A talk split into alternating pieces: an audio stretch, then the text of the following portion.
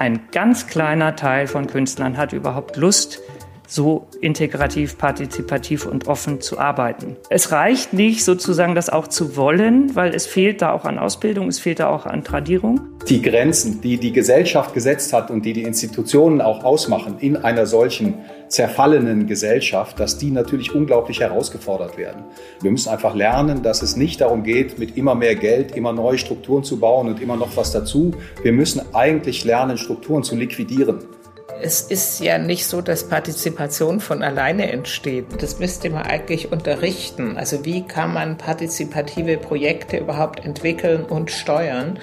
Und meistens gibt es da sehr wohl eine Autorenschaft. Selbst wenn die Gruppe gemeinsam entwickelt, es gibt immer die Künstlerin dahinter. Kulturelle Bildung im Gespräch. Der Podcast des Vereins Rat für kulturelle Bildung. Herzlich willkommen zum Podcast auf den Punkt Kulturelle Bildung im Gespräch. Mein Name ist Lydia Grün. Unsere dritte Podcast-Staffel zur neuen Handreichung auf den Punkt Kunst, Kultur, Bildung produzieren wir in einer Zeit, in der sich viele Kulturschaffende, KulturförderInnen und auch LeiterInnen von Kultureinrichtungen noch massiver als zuvor die Frage stellen, wohin führt unser Weg? Welche strategischen Partnerschaften sind sinnvoll bei der Suche nach neuen unbeschrittenen Feldern? Welche Vernetzung von Kulturschaffenden und Kultureinrichtungen in Städten und Gemeinden brauchen wir eigentlich? Zu Gast heute sind die Intendantin der Internationalen Kulturfabrik Kampnagel in Hamburg, Amelie Deufelhardt, der Geschäftsführer der Deutschen Kammerphilharmonie Bremen, Albert Schmidt und das Ratsmitglied Dimot Schilling. Herzlich willkommen Ihnen allen in dieser Runde. Frau Deufelhardt, Kampnagel, die internationale Kulturfabrik, ist Anfang, ja, Mitte der 80er Jahre dem Gründungsmythos Kultur für alle entsprungen. Kultur für alle, der Leitspruch und die Maxime von Hilmar Hoffmann aus der alternativen Kulturpolitik. Das ist jetzt gut 40 Jahre her. Wie begreifen Sie diesen Leitsatz für Ihr Haus heute? Müssen wir vielleicht aus Kultur für alle Kultur von allen mit allen machen? Also im Grunde genommen ist der Leitsatz ja schon historisch und ich glaube, ähm, außer uns, die wir uns in der Historie äh, der Kulturpolitik auch auskennen, äh, ist er gar nicht mehr bekannt. Aber tatsächlich war es so, dass dieser Begriff Kultur für alle in den 70er Jahren wie so ein Paukenschlag durch die Kulturlandschaft ging. Und die Idee damals war, ähm, dass man ähm, Kultureinrichtungen, die überwiegend äh, vom Bürgertum besucht waren, äh, für die Gesamtbevölkerung, was sich damals eher auf Klassengesellschaft als auf diverse Gesellschaft äh, wie heute bezogen hat, öffnet. Und dafür wurden einige Anstrengungen in, unternommen. In Frankreich zum Beispiel ähm, wurden große ähm, kulturelle Zentren in den Banlieues, also an den Stadträndern, in, in, den sozialen Brennpunkten, würde man heute sagen, gebaut, die es alle noch gibt äh, als Centre culturel. Und heute, wenn ich diesen Begriff Kultur für alle ganz gerne wieder aufgreife, aber das ist wirklich ein, ein Wiederaufgreifen und quasi auch eine Transformation. Und dann deshalb, weil ich denke, dass die größte Zukunftsaufgabe, die wir im Moment haben als Kulturinstitutionen, ist, ist die Frage, wie schaffen wir Kultur zu produzieren für eine diverse Gesellschaft. Und die Gesellschaft in unseren Großstädten und auch in unserem ganzen Land ist außerordentlich divers. Und wir können uns nicht darauf beschränken, unsere Kulturinstitutionen für ein überwiegend weißes, deutschstämmig, bürgerliches Publikum zu betreiben. Und ähm, für mich ist das eben eine der großen Zukunftsaufgaben. Äh, wie schaffen wir es, die Kulturinstitutionen zu diversifizieren?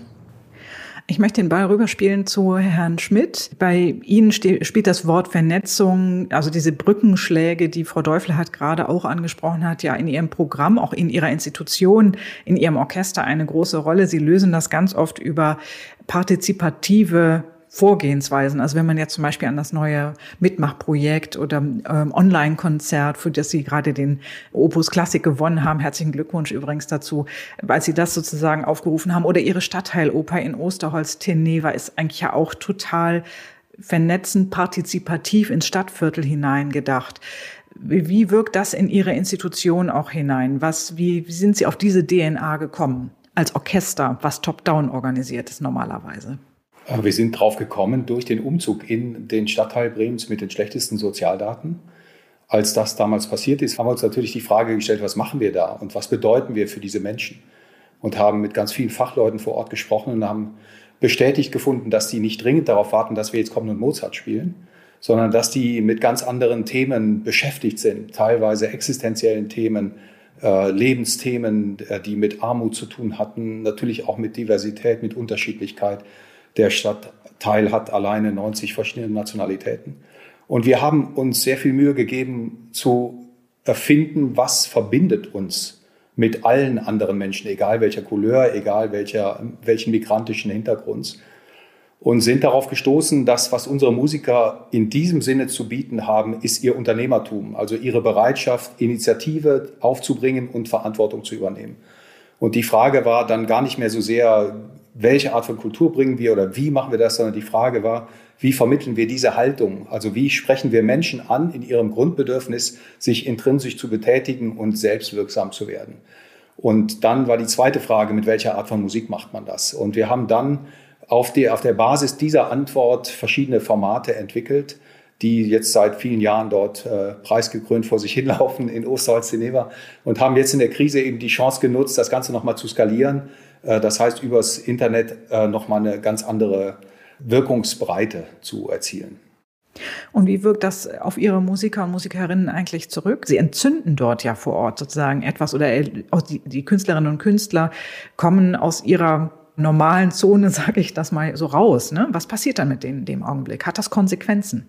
Na, es hat im Wesentlichen zwei Wirkungen auf die Musiker. Das eine ist, dass sie in ihrer Haltung natürlich eine Bestätigung erfahren, weil sie erleben, dass diese Art und Weise, sich zu verhalten, äh, auch in anderen Lebenssituationen für andere Menschen wirksam ist. Das ist äh, für sie eine schöne Bestätigung auch in der künstlerischen Grundhaltung, die sie ausmacht. Und das Zweite ist, dass sie eine Art Erdung erfahren eine Art äh, unmittelbare Lebensrealität. Äh, das, was eben in der Tokyo Opera City Hall oder in der Royal Albert Hall in London oder in der Carnegie Hall in New York nicht wirklich unmittelbar erlebbar ist.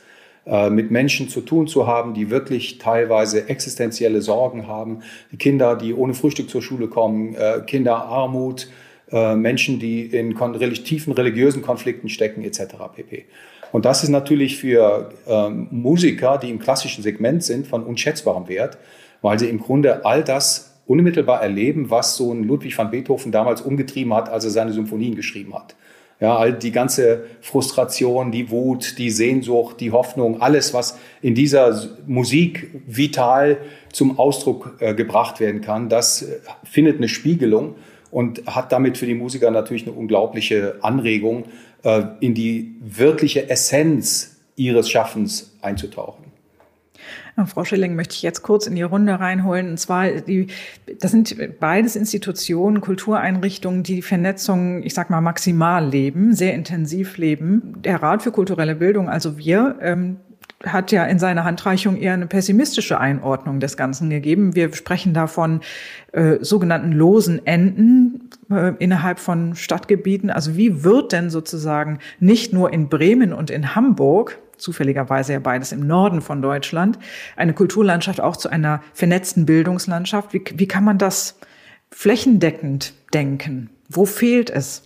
Ja, also ich bin ja bildende Künstlerin und ähm, habe eben aus dieser Sicht auch erfahren, dass die bildende Kunst in den Künsten eine Sonderrolle spielt, weil sie aus sich heraus erstmal eine sehr, eine, ein Solo-Konzert ist, sozusagen. Also die äh, Schauspielerei, die Musik, ähm, das Theater lebt vom Team, der Tanz, äh, das Aufeinander reagieren, das Integrative und auch mit anderen zusammen etwas zu entwickeln. Da ist der Sprung nicht ganz so hart wie in der bildenden Kunst.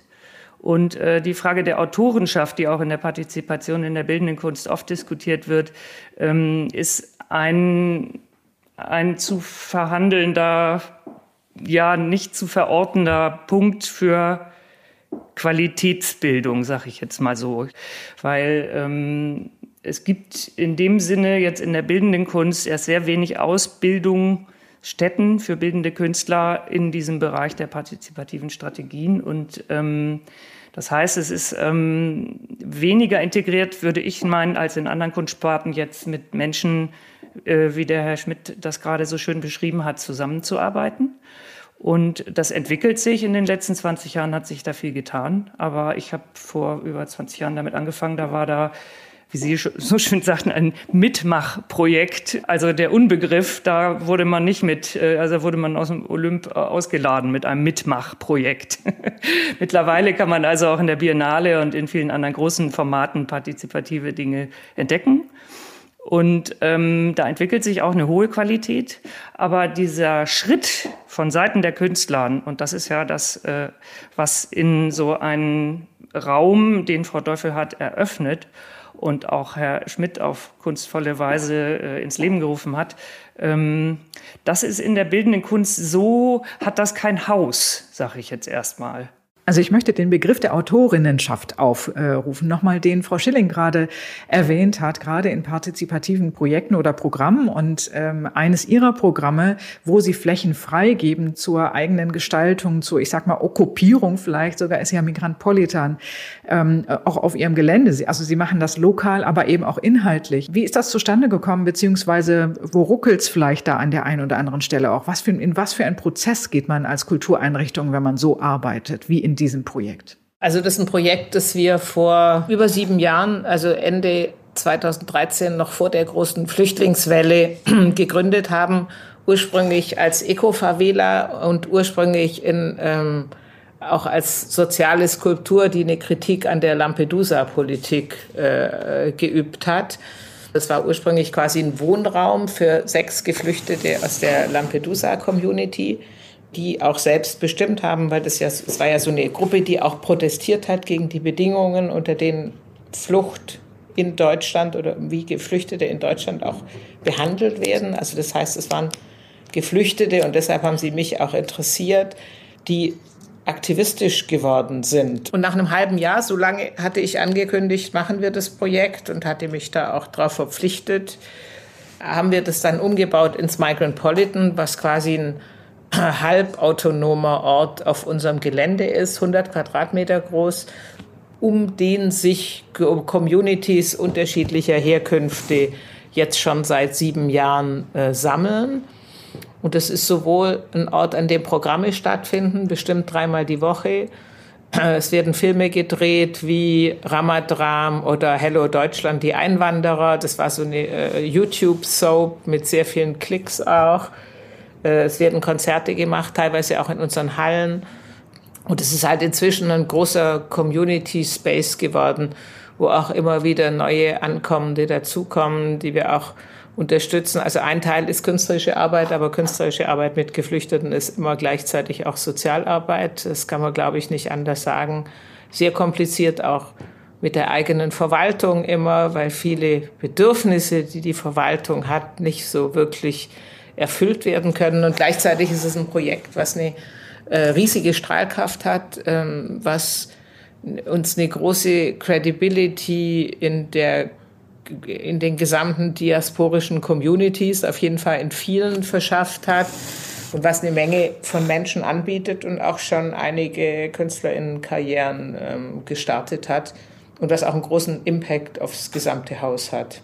Herr Schmidt, ich möchte mal äh, bei Ihnen nachfragen, so ein Projekt äh, oder ein Programm, wie Frau Deufelhardt es beschreibt, wo hat das aus Ihrer Sicht auch seine Grenzen? Wenn Sie das überlegen würden, wenn Sie sozusagen bei sich Räume anderen überlassen, würde dann Ihre Kunstform so funktionieren oder ähm, sehen Sie da gar keine Probleme? Na, ich denke, es beginnt an den Grenzen. Es setzt ja an den Grenzen an. Äh, ich beziehe mich da auf Karl Gustav Jung, der hat mal gesagt, eine neurotische Persönlichkeit ist eine, die ihre Einzelaspekte nicht mehr zusammenbekommt.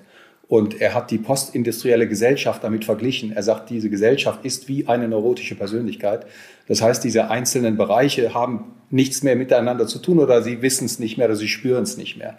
Und was diese Projekte, auch wie das faszinierende Projekt, das Frau Teufel gerade beschrieben hat, ja leisten, ist, dass sie äh, tiefer gehen, an die Wurzel gehen, da wo im Grunde diese Begrenzungen und diese Grenzen nicht da sind. Was da natürlich passiert, und da kommt die wahrscheinlich erst die intendierte Antwort auf Ihre Frage, ist, dass die Grenzen die die Gesellschaft gesetzt hat und die die Institutionen auch ausmachen in einer solchen zerfallenen Gesellschaft, dass die natürlich unglaublich herausgefordert werden und man im Grunde genommen permanent neue Lösungen braucht und äh, Stresssituationen äh, durchlebt. Und im Grunde äh, müssen wir als Wohlstandsgesellschaft da anfangen umzulernen. Wir müssen einfach lernen, dass es nicht darum geht, mit immer mehr Geld immer neue Strukturen zu bauen und immer noch was dazu und immer noch was weiteres. Wir müssen eigentlich lernen, Strukturen zu liquidieren, im Sinne des Wortes zu verflüssigen. Wir müssen eigentlich das, was an Grenzen sich gebildet hat und im Grunde sich auch äh, vielfach verfestigt hat, bis zur Sklerotifizierung, das müssen wir wieder, müssen wir wieder in Bewegung bringen. Ja, wir müssen das irgendwie in, in, ins Fließen ins Fließen bringen. Und das ist äh, ein Stück weit die Aufgabe und auch die Herausforderung dieser Projekte. Und dafür braucht man Menschen, die das können oder die sich auf diesen Weg machen, ja, und das ausprobieren und oder sich draufschaffen sozusagen und neugierig sind auf das Menschsein als solches. Frau Schilling, Sie arbeiten an einer, an einer Kunsthochschule. Wie ist denn das so? Haben Sie die unter Ihren Studierenden? Ist das im Curriculum mit drin? Wie denken Sie das äh, vor mit der jungen Generation?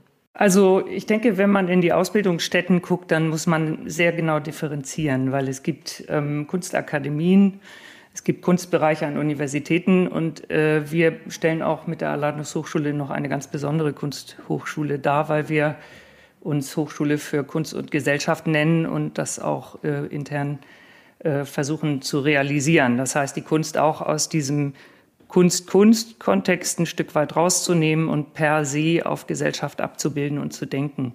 Und deswegen kommen bei uns an der Hochschule, ähm, ich sage mal, auch andere Studierende hin als an eine Kunstakademie beispielsweise. Ähm, die bringen diese Neugierde mit und haben im Vorfeld ähm, ihrer künstlerischen Tätigkeit schon sehr viel sich bewegt. Das beeindruckt mich sehr. Die sind sehr, sehr viel im Ausland unterwegs und äh, nutzen eigentlich fast ausnahmslos ähm, ein soziales Jahr, um in Indien oder in ähm, anderen Ländern, teilweise auch sehr weit weg ähm, und mit großen Kultursprüngen Erfahrungen zu sammeln und ähm, gehen mit dieser Erfahrung und dieser Neugierde in das Kunststudium rein. Aber wir sind da nicht äh, repräsentativ für die Landschaft der Kunsthochschulen. Und in den Kunsthochschulen, und das ist ähm, interessanterweise äh, sogar phasenweise bei uns spürbar, gibt es eine Fallhöhe zwischen den Künstlerkünstlern und denen, die Kurzpädagogik, äh, so Kunsttherapie oder eben so angewandtere Sachen machen wollen. Und ähm, um diese Fallhöhe wird ähm, ja gestritten. Das muss man wirklich sagen. Und das gibt es auch in der Musik und das gibt es auch in den anderen Sparten. Ich glaube, man darf äh, eine Feststellung machen. Ein ganz kleiner Teil von Künstlern hat überhaupt Lust, so integrativ, partizipativ und offen zu arbeiten. Und das ist auch nicht schlimm, weil die äh, brauchen wir genauso. Es reicht nicht sozusagen, das auch zu wollen, weil es fehlt da auch an Ausbildung, es fehlt da auch an Tradierung. Und das kann man nicht sowieso so, als äh, wenn man ein bisschen Geld braucht, dann unterrichtet man halt. Das wird da an der Stelle maßlos unterschätzt, was man für Skills braucht. Und ähm, ich bin da auch sehr neugierig auf Herrn Schmidt und nochmal diese Wandlungsprozesse vom Musiker, Musiker, sag ich mal, äh, zu diesen Dingen, das ist ja auch eine, eine hohe ähm, Fallhöhe, sag ich jetzt mal, wenn man aus dem Beruf eines Orchestermusikers dann in so etwas hineingeht. Ich würde mich dafür interessieren, ob Sie auch denken, dass vielleicht Musikhochschulen da noch was anderes leisten könnten als Angebot? Ähm, ich, ich würde da äh, erstens ja, zweitens würde ich uns alle gerne von dem Konjunktiv erlösen. Äh, ich denke, die müssen da was anderes leisten. Wenn ich mal die Zahlen nehme äh, von Instrumentalstudenten, die die Hochschulen, die deutschen Hochschulen jährlich verlassen, 12 Prozent davon äh, bekommen sogenannte Orchesterstellen. Das heißt, 88 Prozent sind fehlausgebildet. 88 Prozent der Studenten, die die Hochschulen verlassen haben, eine falsche Ausbildung. Die haben keine Vorbereitung auf welchen Job auch immer, äh, was da auf sie zukommen mag. Wir haben das intern gelöst, indem wir eine Akademie gegründet haben, indem wir als Postgraduate-Studiengang anbieten, äh, hochbegabten äh, Musikerinnen bei uns eine zweijahres Zusatzausbildung zu machen, indem sie eben auch lernen, wie geht Selbstvermarktung, wie geht Musikvermittlung, wie fühlt sich Musik im gesellschaftlichen Kontext an all diese Dinge. Und äh, da sind riesige Versäumnisse in der Hochschullandschaft. Frau Deufelhardt, wie lösen Sie das bei sich im Haus? Die, in unserem Vorgespräch haben Sie unter anderem auch erwähnt, ähm, dass das Thema Personal, also bei sich, bei Ihnen im Haus, ja auch unter der Anforderung steht, wenn man so starke Vernetzungsarbeit macht, eben auch eigentlich die diverse Stadtgesellschaft abzubilden. Wie gehen Sie damit um? Es ist ja nicht so, dass Partizipation von alleine entsteht, sondern es sind tatsächlich, ähm, da stimme ich Ihnen komplett zu, Frau Schilling, das müsste man eigentlich unterrichten. Also wie kann man partizipative Projekte überhaupt entwickeln und steuern? Und meistens gibt es da sehr wohl eine Autorenschaft, weil das sind meistens eben nicht irgendwie die, selbst wenn die Gruppe gemeinsam entwickelt, gibt es quasi die Regisseurin, die Choreografin, die Anleiterin, wie auch immer man sagt, es gibt immer die Künstlerin dahinter. Und das ist eigentlich, ob wir äh, äh, von Christoph Schlingensief reden und seiner Arbeit mit Behinderten oder von einer Gruppe wie Raumlabor Berlin, die gerade den Goldenen Löwen in Venedig gewonnen haben. Genauso wie Nadine Jessen, äh, Kuratorin bei uns auf Kampnagel, die das Micropolitan steuert und ähm, sie war dazwischen mal ein Jahr bei den Wiener Festwochen und das ganze Projekt war kurz vorm Zusammenbrechen, weil es braucht die Person, die es auch macht und die es kann. Und dafür braucht es auch, dafür braucht es auch eine Menge Wissen. Und ähm, es wäre extrem günstig, dieses Wissen in einem höheren Umfang zu vermitteln, weil Partizipation heißt eben nicht, ich bin keine Künstlerin oder ich mache da irgendwas mit vielen Leuten. Und die zweite Sache, die, zu der Frage zu kommen, die Sie gerade gestellt haben, das ist die Frage, was bedeutet das eigentlich, was wir heute von der Bühne runter predigen? Ähm, was bedeutet das, was wir behaupten? Was bedeuten die Diskurse, die wir vertreten, die gesellschaftspolitischen Ansichten, die wir in Diskursen, aber die auch Künstlerinnen vertreten, mit denen wir arbeiten? Und da würde ich eben sagen, State of the Art ist heute Practice what you preach. Es reicht nicht mehr zu sagen, ich mache ein Stück ähm, aus einem afrikanischen Land mit tollen Tänzerinnen aus, äh, sagen wir mal, Burkina Faso, was wir jetzt zur Spielzeiteröffnung machen. Oder ich arbeite auch mit den diasporischen Communities in Hamburg.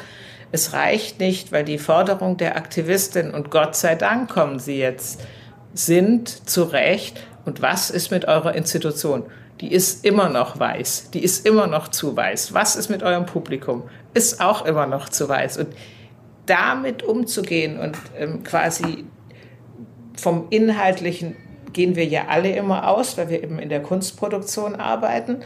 Aber das dann auch auf den Betrieb anzuwenden, umzusetzen, ist nochmal ungleich viel komplizierter, als es auf die Bühnen zu bringen, sind viel langwierigere, längere Prozesse, aber es sind Prozesse, die wir ähm, angreifen müssen. Und aus meiner Sicht ist das ja die große Zukunftsaufgabe für Kunstinstitutionen. Das heißt, äh, äh, diese Prozesse mal so aufzubröseln und auch in die Institutionen reinfließen zu lassen, das ist eine riesige Aufgabe, die wird lange dauern, aber der erste Schritt ist mal ein Bewusstsein darüber herzustellen, dass sie notwendig ist. Ich würde gerne Herrn Schmidt fragen, der ein Orchester vertritt, was von außen hin ein harmonisches Ganzes oder von außen drauf geblickt sozusagen ein harmonisches Ganzes ist, aber innen drin ja aus einer Vielzahl von Bestandteilen besteht, die sehr auch unterschiedlich sein können. Und Sie sind ein basisdemokratisch organisiertes ähm, Orchester. Diskutieren Sie diese Fragen, die Frau Deufel hat gerade aufgeworfen oder ausdekliniert hat, intern und wie gehen Sie mit unterschiedlichen Meinungen um? Wie finden Sie einen, auch sage ich mal, pragmatischen Konsens? Ja, interessante Fragen. Also basisdemokratisch waren wir ganz zu Beginn, das war 1980. Wir haben einen schmerzhaften Lernprozess absolviert, ähnlich wie die Grüne Partei. Mittlerweile sind wir regierungsfähig, also wir haben eine, äh, eine, eine gesunde Demokratie in unserem Miteinander entwickelt, ist herangereift, wenn Sie so wollen. Ähm, mich treibt übrigens noch sehr die Frage um, also ich erlebe ja hier sind alle drei, die hier miteinander sprechen, äh, Sie, Frau Grün, eingeschlossen ins Vier, äh, sind ja sehr weit vorne mit ihren Einrichtungen oder mit ihren Ideen auch. Wir, wir repräsentieren aber einen Bereich, in dem das äh, eher die vordere Spitze ist, aber ganz, ganz viel dahinter kommt. Also ganz sicher nicht der Mainstream.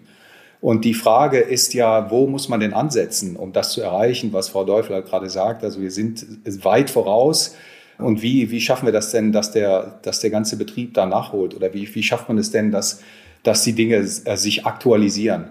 Und da haben Sie, Frau Schilling, mich eher gerade so ein bisschen demotiviert, indem Sie mir erzählten von den Studentinnen äh, und Studenten, die zum Teil halt Künstler, Künstler sind, zum Teil aber auch überhaupt nicht. Ich war insoweit viel optimistischer, weil äh, meine Gruppe, und dann komme ich auf Sie zurück, Frau Grün, die ja begonnen hat eigentlich mit dieser Haltung, als Künstler verstanden werden zu wollen. Denen war es halt nicht genug, auf der Bühne zu spielen, sondern die wollten sicher sein, dass ein Publikum auch versteht, was da passiert. Und darum war von Anfang an immer auch eine Vermittlungsebene im Spiel. Man hat immer Konzerteinführungen gemacht. Und ich erlebe das eigentlich, wenn ich die jungen Ensembles äh, betrachte. Also ich nenne mal beispielhaft Ensemble Reflektor, die gerade den einen oder anderen Preis bekommen haben. Die macht doch vor allem aus, dass sie kommunizieren wollen mit ihrem Publikum. Die macht doch vor allem aus, dass sie in, in Beziehung treten wollen, auch über das eigentliche Spielen hinaus. Da ist also für meine Wahrnehmung ist ein Bedürfnis angekommen. Und es gibt Antworten dieser jungen Generation. Und das finde ich unglaublich ermutigend. Natürlich diskutieren wir diese Dinge kontrovers in unserer Gruppe von Musikern und die wird ja auch immer diverser. Also wird äh, immer internationaler. Wir waren von Anfang an sehr ausgewogen unter Gender-Gesichtspunkten. Wir hatten immer etwa gleich viele Frauen wie Männer von Beginn an. War also so gesehen in den 80ern schon ein Gegenentwurf zu den Wiener Philharmonikern. Natürlich braucht es permanent diese Aktualisierung, es braucht diese Aushandlungsprozesse miteinander, um auch einen gemeinsamen Weg äh, zu definieren, der dann von allen mitgetragen werden kann. Denn das ist in so einer demokratischen Institution das sine qua non. Die, jeder Einzelne muss sich identifizieren können, sonst funktioniert es nicht. Ich möchte nochmal diese Subjekt-Subjekt-Beziehung, die Sie gerade zwischen Künstlerinnen, Künstlern und äh, Publikum nochmal aufgeworfen haben, auch nochmal auf, auf das Thema kulturelle Bildung sozusagen umschwenken, Frau Schilling. Ähm, was macht diese Subjekt-Subjekt-Beziehung in der kulturellen Bildung besonders aus? Ähm, welche, welche Potenziale verbergen sich dahinter vielleicht auch, um jetzt auch Herrn Schmidt noch eine kleine Spritze Optimismus sozusagen mitzugeben? Ich nehme jetzt mal ein krasses Beispiel, Beuys, der eben, ne, wir sprachen gerade von den Grünen, da war der ja auch in der Gründung. Also die äh, Künstler, die noch ähm, Vermittlung als ein Pamphlet, als eine Idee, als ein Manifest gebracht haben. Da gibt es ja reihenweise auch äh, ne, im letzten Jahrhundert beginnt noch ein Manifest nach dem anderen. Die haben Zeitschriften entwickelt, wo sie sich gegenseitig ihre Theorien um die Ohren gehauen haben. Das waren genau die Künstler, die gearbeitet haben. Das hat sich ja ganz stark verändert. Die, das Sprachrohr der Künstler ist spätestens seit der 80er Jahre der Kritiker geworden. Und die Künstler haben sich aus ihrer Selbstinterpretation und auch aus ihrem, äh, ja, also Pamphlet, Manifest, ihren Visionen, also die sie öffentlich machen, mehr und mehr zurückgezogen. Das heißt, als Künstler jetzt zu sagen, daran glaube ich, dahin will ich, das probiere ich aus, das ist ein Schritt raus aus einer bestimmten Landschaft rein in eine andere. Aber da würde ja dialogisch etwas äh, passieren. Und äh, die Kunstvermittlung in der bildenden Kunst, also ich sage jetzt Museum, kriegt Museumsdidaktik oder so, befindet sich auch immer sehr schräg in dieser Mischung aus, wie empfindet man jetzt Künstlerpositionen nach, ohne dem Künstler zu nahe zu treten. So, also das ist eine eine sehr komplexe Masse, in der man sich bewegt, in der die Kunst scheinbar immer ein bisschen in Gefahr gerät, wenn man äh, zu genau äh, guckt, was passiert da eigentlich so. Und die Sprachlosigkeit der Studierenden über ihre eigenen Werke, die setzt sich natürlich auch fort in der Frage, wie gehe ich damit raus, wie gehe ich damit in Gesellschaft, wie ähm, bewege ich damit auch Menschen, die ohne künstlerische Vorbildung integriert werden, ob jetzt äh, in idealistischem Sinne oder auch nur, damit sie die Arbeit besser verstehen können. So. Und da finde ich, kann man in der bildenden Kunst interessant Brücken schlagen in der Lehre und klar machen, dass äh, man in dieses Feld hinein sollte, um sich genau dort wieder mehr in Gesellschaft hineinzubewegen. Und ich glaube, das wird auch geschehen, weil Covid hat äh, die Studierenden sehr viel ähm, politisch wacher gemacht. Das ist meine Wahrnehmung. Und Kunst äh, als reine Kunst stärker wieder kontextualisiert. Ja, ich glaube, dass der, der Kontext, in dem Kunst und Kulturproduktion oder Kultur- und Kunstproduktion gerade stattfindet, einen äußeren Druck äh, definitiv natürlich bringt. Auf der anderen Seite möchte ich einen Begriff einführen, den Herr Schmidt in seinem Critical Statement ähm, eingeführt hat, nämlich ähm, Sie haben von der gelingenden Beziehung zwischen Künstlerinnen, Künstler und Publikum ähm, oder Vermittlerinnen, Vermittler und den Teilnehmerinnen und Teilnehmern gesprochen, indem sie wahrhaftig ist. Und die Voraussetzung für die Wahrhaftigkeit ist äh, das Thema Freisein. Und dann haben sie definiert, dass sie gesagt haben oder haben gesagt, es geht eigentlich nicht darum, frei sein, ähm, sozusagen von etwas zu sein, sondern frei sein für etwas zu sein. Wäre das ein Weg, Albert Schmidt, der zum Beispiel im Bereich der Transformation von Kultureinrichtungen stärker über das Freisein für etwas nachzudenken, den wir weitergehen könnten? Ich glaube, dass äh, die Freiheit für etwas ist das, wo man hinreifen muss. Äh, und es beginnt immer mit der Freiheit von. Also wenn man es als menschlichen Entwicklungsweg nimmt, dann ist das die pubertäre Haltung ist das sich befreien von Autoritäten, Einengungen etc. pp. Und in dem Maße, wie das gelingt, wird man frei für. Also kann man dann wirklich auch konstruktiv gestalten und Verantwortung nehmen. Und das ist mit Sicherheit etwas, was für Kultureinrichtungen enorm bedeutungsvoll ist, dass sie sich in der Gesellschaft mit diesem Freisein für bewegen. Also tatsächlich äh, dann auch eine Haltung verkörpern können, die sie in die Lage versetzt, Einfluss auf Gesellschaft zu nehmen und erfolgreich Dinge zu beeinflussen. Was steht ganz oben auf der Agenda? Was, was brauchen wir gerade im kulturpolitischen Diskurs, um genau das, was wir jetzt alles besprochen haben, an Qualifizierung im Personal, an neuen Perspektiven von Kultureinrichtungen innerhalb ihrer kommunalen Netzwerke, ähm, um das auch wirklich umzusetzen, erfolgreich, gelingend umzusetzen? Was äh, würden Sie auf den Punkt ähm, an, an Forderungen formulieren an dieser Stelle?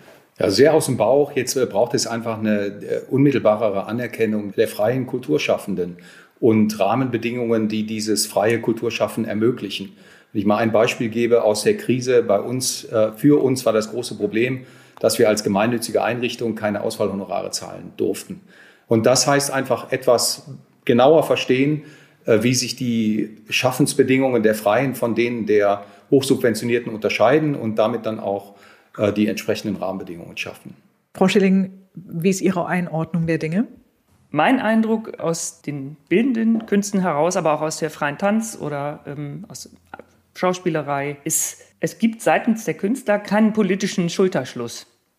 Es gibt kein Format, in dem diese Künstler jetzt wirksam, wie damals bei der Einführung der Künstlersozialkasse, sich politisch zusammentun, um zu sagen, bis hierhin und nicht weiter oder wir fordern oder äh, sich wirklich bemerkbar zu machen. Yes and fällt mir dazu ein. Ja, würde ich unterschreiben. Für mich war sehr auffällig, dass jetzt Olaf Zimmermann wies darauf hin vom Kulturrat, dass im aktuellen Politbarometer keine einzige Frage zur Kultur vorkommt. Das heißt, in dieser ganzen äh, gesellschaftlichen Betrachtung, wen wollen wir hier wählen, ist Kultur kein Faktor. Und das muss uns zu denken geben als Einrichtungen. Das muss uns äh, die Frage neu vor Augen führen, wie erfolgreich sind wir darin, die Relevanz unseres Schaffens für Gesellschaft rüberzubringen. Und wenn sowas möglich ist wie ein solches Politbarometer oder ein, ein Valomat, das ist nicht das Politbarometer, sondern der Valomat, äh, wenn, wenn sowas möglich ist, dass der total ohne Kultur auskommt, dann haben wir irgendwas nicht richtig gemacht. Dann haben wir in der Summe als Kultureinrichtungen es nicht geschafft, die Relevanz deutlich zu machen. Und da müssen wir glaube ich, äh, intensiv draufschauen. Und da geht, glaube ich, keine Antwort ohne die Frage der Kulturvermittlung vernünftig aus. Ich glaube, da müssen wir einfach viel tiefer draufschauen, müssen gucken, wie schaffen wir es mit diesen Instrumenten auch unser Anliegen in der Gesellschaft so zu verankern und in den Köpfen und Herzen der Menschen, dass es des Leiters des Kulturrates nicht braucht, um darauf aufmerksam zu äh, machen, dass da was fehlt. Frau Deufelhardt, Sie sind eine Institution unter vielen in Hamburg, in einer Kulturmetropole. Das, was äh, Albert Schmidt gerade gesagt hat, ähm, im Prinzip, was Sie ja machen, die hohe Nähe zu den Menschen, das Menschsein selbst entdecken, ähm, diese hohe Re Relevanz im täglichen Leben deutlich machen, das tun Sie die ganze Zeit. Wie nehmen Sie das sozusagen in Hamburg ähm, auch im Vergleich zu anderen Kulturinstitutionen wahr? Wird das übernommen? Leben Sie vor und lernen andere?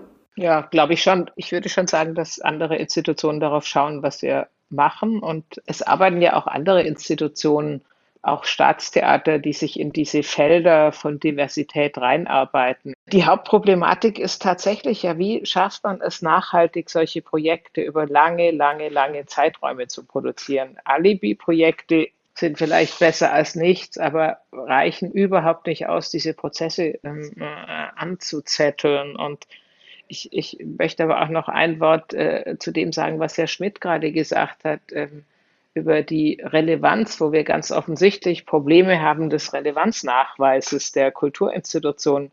Das haben wir auch in Corona gemerkt, wie diesen riesigen Aufschrei, dass die Kulturinstitutionen jetzt zu Unrecht äh, geschlossen werden, schon in der ersten Krise. Und dann weiß ich noch, dass die Kolleginnen gesagt haben, wir sollten Demonstrationszüge machen. Und ich habe gesagt, noch besser wäre es, wenn unser Publikum demonstrieren würde und nicht wir selbst, wenn die Stadtgesellschaft demonstrieren würde, dass sie diese Orte brauchen und nicht wir als die Schaffenden. Denn das ist natürlich auch in der Corona-Zeit schmerzlich nicht passiert, ja. Und also so ein Projekt wie Micropolitan zum Beispiel hat einfach durchgängig weiter bestanden. Das konnten wir nicht aufheben wegen Corona. Das ist ja einfach da wir haben halt nicht mehr öffentlich, öffentlich gearbeitet, aber die ganze interne Arbeit ist einfach weitergelaufen. Das ist kein Projekt, wo man sagen kann, wir machen mal eineinhalb Jahre zu. Ich finde, äh, Corona hat auch nochmal sehr deutlich gezeigt, dass wir alle Kunstinstitutionen müssen mehr, glaube ich, in die Gesellschaft sich reinbewegen. Es reicht nicht, da im Elfenbeinturm zu sitzen und von oben runter zu schauen.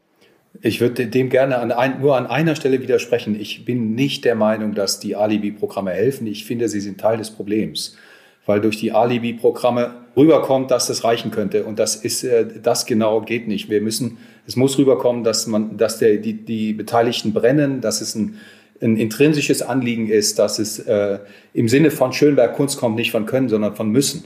Ja, dass diese, dieser, das braucht es. Sie haben völlig recht, ja, ich nehme das zurück. Ich dachte, ich bin mal nett zu den Alibi-Programmatikern, aber es macht keinen Sinn, nett zu ihnen zu sein. Frau Schilling, direkt auf den Punkt zum Schluss, äh, wenn Sie die beiden Diagnosen hören von und den Kollegen Schmidt und ähm, Deufelhardt, was steht ganz oben auf Ihrer politischen Agendaliste als Ratsmitglied für kulturelle Bildung? Für mich steht auf der obersten äh, Liste wirklich die Ausbildung und die Ermutigung der jungen Leute. Ich habe ja im Rat oft genug gesagt, wir reden immer über die Kutsche, aber wir reden nie über die Pferde, die die Kutschen ziehen sollen. Unsere Kutschen werden immer größer und die Pferde wachsen nicht nach. Also wenn Berlin äh, mit den Flüchtlingen auf dem Flughafenplatz nicht mal in Berlin genug Künstler hat, um dort Programme vor Ort äh, durchzuführen, was ja der Fall war, also ob die jetzt nicht wollten oder äh, das sei mal alles dahingestellt, aber es war ein Bedarf, der nicht gedeckt werden konnte, dann ermessen wir ja, dass die ähm, Ausbildung und die Selbstermächtigung aller Menschen, die sich in diesen Schnittstellen bewegen, ähm, in die Gesellschaft reinzugehen, zentral sein muss. Da würde ich äh, einstimmen. Absolut, absolut. Und die bildende Kunst hat die Möglichkeit, nachhaltiger zu wirken, weil sie eben keine Zeitkunst ist. Sie kann bleibende Dinge im Stadtraum schaffen und dafür setze ich mich auch ein. Das ist dann ein, ein besonderes Feld, dass Menschen eben äh, nicht nur mit Stimme, Körper und Text äh, integrativ arbeiten können, sondern auch tatsächlich mit Gestaltung. Dass man ihnen das zutraut. Also ich sage mal mit bildnerischer Gestaltung, dass etwas bleibt ich finde, die, die Karawane zieht weiter in einer wahnsinnigen Geschwindigkeit und äh, ich finde es beschämend. Ne? Afghanistan ist schon wieder sozusagen von gestern. Wenn etwas Künstlerisches bleibt, sichtbar bleibt im öffentlichen Raum, dann werden wir zumindest daran erinnert, dass wir das können oder können könnten. Das war eine sehr turbulente und ähm, bunte Runde äh, heute in einer weiteren Folge unseres Podcasts Kulturelle Bildung im Gespräch. Ich sage ganz herzlichen Dank Amelie Deufelhardt, ganz herzlichen Dank Dimo Schäling und ganz herzlichen Dank Albert Schmidt. Wenn Sie Feuer gefangen haben, dann möchte ich Ihnen auch ans Herz legen, die mal in die früheren Folgen reinzuhören, zum Beispiel zum Thema kulturelle Bildung und Schule oder kulturelle Bildung und Räume, egal ob sie digital, analog, hybrid oder was auch immer sind. Klicken Sie sich durch durch sagen Sie uns gerne Ihre Meinung dazu. Zu lesen gibt es die Handreichung, übrigens ähm, auch digital. Sie können sie sich herunterladen als PDF unter www.ratkulturellebildung.de. Ich danke Ihnen fürs Zuhören und bis zum nächsten Mal.